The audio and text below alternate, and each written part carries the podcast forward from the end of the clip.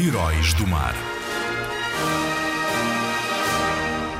António Abreu tem origem madeirense e encontrava-se em 1511 no Oriente, sob as ordens de Dom Afonso Albuquerque, que o mandou como capitão-mor de uma frota de três navios com a missão de descobrir as Molucas.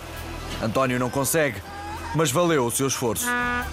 Depois do seu regresso, ninguém tem a certeza se voltou a Portugal ou se ficou por Malaca, na Índia. Ainda há autores que dizem ter sido ele a descobrir a Austrália, embora não haja provas. O mais certo é ser verdade, porque ele é um enorme herói do mar. Bravo, guerreiro, bravo!